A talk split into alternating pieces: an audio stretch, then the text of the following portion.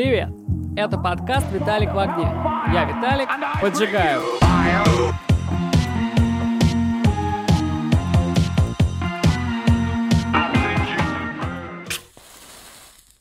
Рэп или хип-хоп сейчас самая популярная музыка в мире. Да что в мире? В России. Главные артисты этого года по версии Apple Music, 10 человек, все рэперы.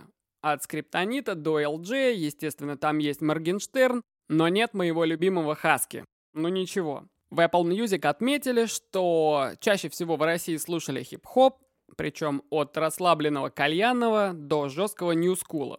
Вот об этом нью-скуле или по-другому новой школе я как раз и хочу поговорить. Если вы вдруг не в курсе, то новая школа — это когда мелодии почти нет, а бас звучит так, будто ненавидит вашу способность слышать звуки.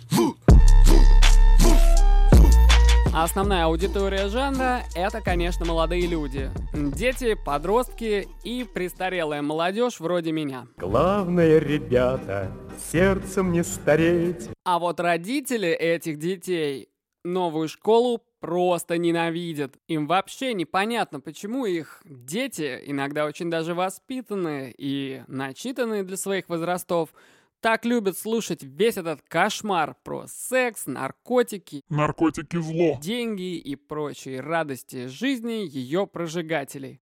8 октября этого замечательного года депутат Государственной Думы Елена Вторыгина, люди должны знать своих героев, предложила прекратить трансляцию подобной музыки в дневное время. Она говорит, что регулярно получает жалобы от родителей на отсутствие маркировок или ограничений подобных музыкальных произведений. У нас масочный!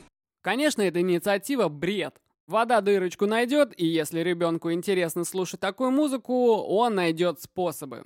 Волнующимся родителям, да и не только им, я хочу предложить пищу для размышления. А чем эта музыка вообще цепляет молодежь? Ведь если бы не было спроса, не было бы и предложения. По мне, все эти запреты — это как лечить рак легких микстурой от кашля. Окей, уберете вы кашель, его не будет видно. Что, проблема от этого куда-то делась?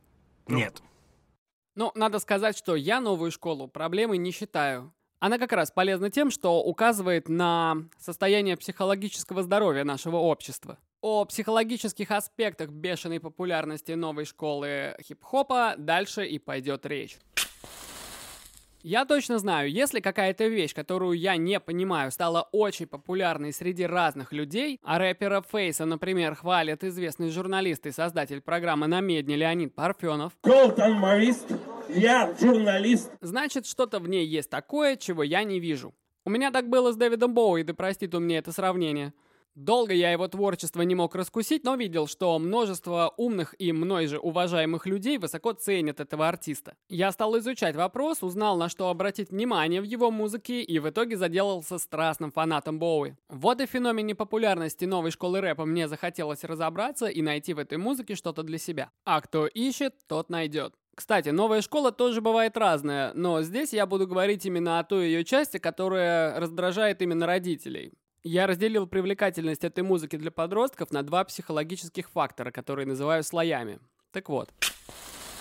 Первый слой. гадкий и мерзкий звук. Первое, что я быстро понял, новая школа качает.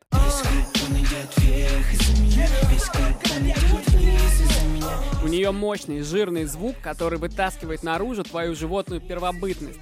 Она дает свободу быть агрессивным. Это как раз то, чего не хватает подросткам. Подросток — это молодой человек, который ищет себя в этом мире, но все еще находится в ситуации, когда взрослые люди многое решают за него. Подросток во многом зависит от взрослых, которые часто не обращаются с этим фактом должным образом. Они могут вести себя с ребенком так, как захотят, он им все равно ничего не сделает. Взрослые легко позволяют себе срываться на крик, могут обзываться, унижать и, к сожалению, даже бить.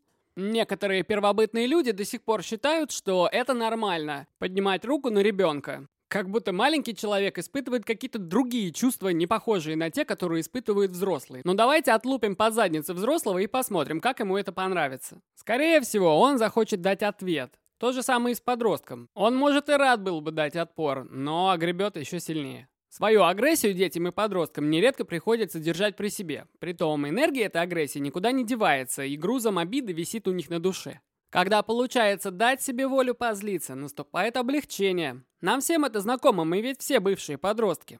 Да и у многих до сих пор есть эти взрослые, с которыми вроде бы нельзя быть собой до конца. Ну, например, начальники, родители, политики, на которых многие злятся и злость тут держат при себе. А потом выплескивают всю эту желчь кому-нибудь в уши в безопасной обстановке у себя на кухне. Вот злой бит новой школы — это такая метафорическая кухня, в которой как раз-таки можно дать себе волю побеситься. Кстати, любовь к агрессивной музыке среди молодежи — это явление не новое, так было всегда. Раньше вот, например, был рок-н-ролл, который в свое время тоже считался просто верхом какого-то непотребства. Вот как вам Rolling Stones?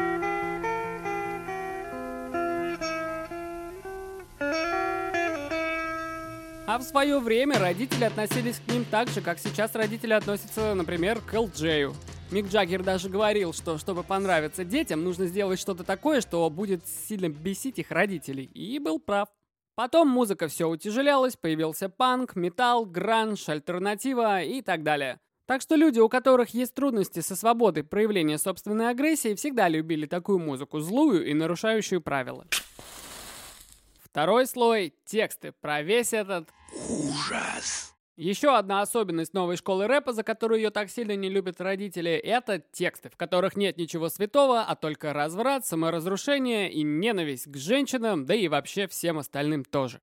Я последил за тем, как сам реагирую на то, что слышу, и вот что заметил. Все эти ужасные слова, как ни парадоксально, вызывают приятные эмоции. Стоит чуть разобраться, и станет видно, что хоть в рэп-песнях все эти вышеописанные вещи есть, Суть их не в этом. Молодые рэперы читают о своем успехе. И очень интересно наблюдать, как через рассказы про секс и деньги они передают слушателю ощущение этого успеха. Причем чаще всего они это делают в сравнении с абстрактным тобой, которого в своих текстах, ну, типа, унижают. И это отлично работает в нашу эпоху достигаторства. Сейчас будет мат, не падайте в обморок. Я молодой босс, ты тупо мысль Мое имя Тейп, а фамилия на бабках Твое имя пидора, фамилия где бабки Ну это же смешно Я еду на Феррари, ты едешь на маршрутке Какие-то ребята даже сделали целую песню, целиком построенную на таких сравнениях. Она называется «В кайфе». Сами поищите. Умелые рэперы рифмуют и читают так, что им хочется подпевать, даже если там по смыслу полная дичь. И получается, что вот уже я иду по улице и в такт музыки тоже читаю о том, какой я успешный, как у меня много денег, а вот ты лох. На время получается эмоционально подключиться к этой истории хозяина жизни, почувствовать ее. Я от души веселюсь, когда слушаю эти треки. Итог. Думаю, успех новой школы состоит в том, что она дает возможность на время забыть о проблемах собственной жизни и испытать ощущение, как если бы ты мог позволить себе все, чего хотел. Здесь тебе и роскошная жизнь, и внимание, много секса, возможность вести себя как угодно без страха наказания. А еще это дает надежду, что и у тебя получится выбраться и стать королем жизни. Ведь есть интернет, в нем YouTube, TikTok, другие социальные сети, стриминговые платформы и множество примеров совсем молодых ребят, у которых получилось. Ну попробуйте, запретите детям мечтать о таком будущем. Оно притягательно ровно настолько, насколько им кажется неуютным настоящее.